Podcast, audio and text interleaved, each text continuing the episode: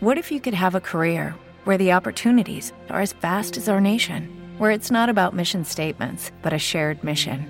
At U.S. Customs and Border Protection, we go beyond to protect more than borders from ship to shore, air to ground. Cities to local communities, CBP agents and officers are keeping people safe.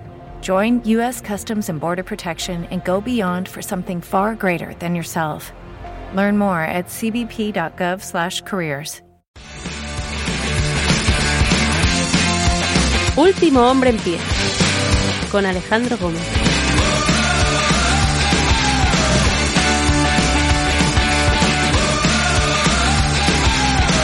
Buenos días, buenas tardes, buenas noches. Bienvenidos, yo soy Alejandro Gómez, hoy es 9 de noviembre del año 2022 y este es el episodio 514 de Último Hombre en Pie, un podcast de lucha libre. Cada vez que le dan la oportunidad a Axiom, al luchador español de WWE, no solo cumple con las expectativas, sino que las supera. Es un luchador eh, que sin duda le, viene muy bien a la empresa, a todos los niveles y en todas las facetas. Es un tío que sin duda alguna es ese típico workhorse que puede estar años y años en la empresa, ¿no? Y es un luchador además que es muy vistoso de cara al público, ¿no? Y lo vimos ayer, lo vimos perfectamente ayer, el cómo con reconversiones mediante, con el paso de A-Kit a Axiom, con la reconversión también de su propio personaje, con la llegada de un tío que era enmascarado completo y que además era un matemático que, al que le gustaban mucho los superhéroes, eh, pues eh, se ha adaptado, se ha adaptado a todas esas circunstancias. Ha llegado y el tío el tío ha puesto trabajo encima de la mesa, ha puesto eh, habilidad encima del tapete y ha puesto en, entusiasmo, ¿no? Para la midcard de NXT y sin duda alguna que es una muy buena noticia. Primero para él, evidentemente, y luego también para la propia marca de desarrollo.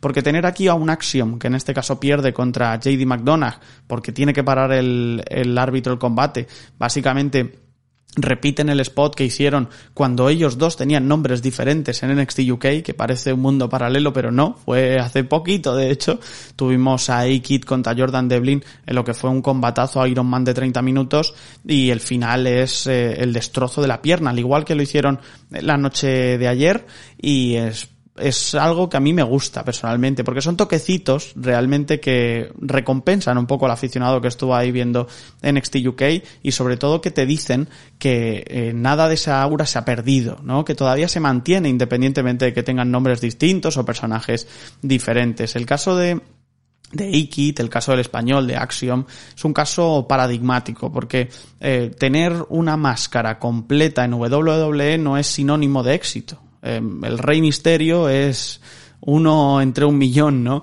Entonces es muy complicado realmente adaptarse a todas esas circunstancias, pero creo que justo lo ha hecho él precisamente con lo que sabe hacer, que es eh, ser un tío muy técnico, un tío muy habilidoso, un tío que le va a dar muy buen combate a una piedra, pero es que además también adaptarse a las circunstancias y ser un poquito más high flyer de lo que lo era previamente. Entonces, ves a un A-Kit que realmente sabe jugar muy bien con el tempo de la televisión, que sabe que no tiene todo el tiempo que tenían en NXT UK, con lo cual las historias las tienes que explicar diferente, las tienes que explicar con un ritmo distinto, y luego además también es un tío que fluye con los sentimientos. ¿A qué me refiero con eso? Que cuando tú tienes una máscara en la que no se te permite ver ni los ojos ni la boca, tienes un problema para contar historias dentro del cuadrilátero. Y él lo hace realmente bien porque se mueve para que así sea. Entonces él gesticula mucho con los brazos, gesticula mucho con, las piernas, tiene la capacidad de hacer todo eso mientras te está dando un buen enfrentamiento, ¿no?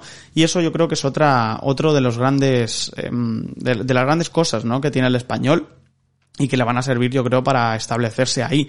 Es un luchador de midcard. Eso, eso está claro. No creo que sea un luchador de campeonato mundial. Muy pocos de estos lo son.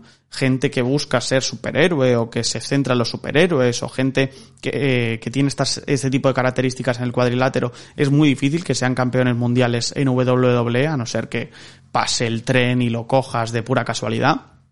Pero eso no, no te dice realmente mucho. Lo que te dice es que él va a estar abonado a esta midcar y que lo va a estar, yo creo, ad eternum. Me parece que, que, es un luchador que, al que le puede caer en cualquier momento el título norteamericano y sobre todo es un luchador que creo que encaja mejor en roster principal que en la marca de desarrollo. Porque aquí sí, Aquí tienes que pulir las aristas de tu personaje, aquí tienes la capacidad un poco de moldearlo a la espera de ver qué sucede, pero sobre todo aquí lo que me parece más importante es que él, con ese estilo híbrido de lucha, eh, pues tiene la posibilidad de adaptarse al, al público del roster principal.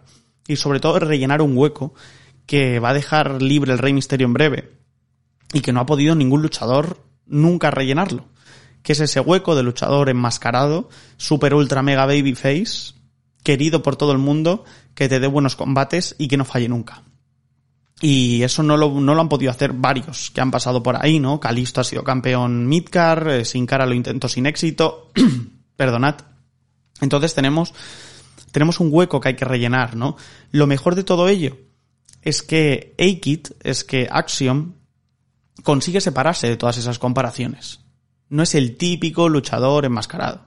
Es un luchador que técnicamente es perfecto, que además pule muy bien todas esas transiciones, que tiene habilidades que no tenían otros y que no es un high flyer puro, sino que tiene la, capacidad de hacerte un mulsont increíble impulsado desde la tercera cuerda, pero también tiene la posibilidad de impulsarse desde las cuerdas y hacerte, y hacerte un pedazo de sumisión que va súper fluida, ¿no? Entonces, yo creo que todo eso, todo eso, perdonad, em, todo eso fluye en el cuadrilátero y no solo fluye en el cuadrilátero, sino que fluye para también el espectador, ¿no? Entonces se demuestra como...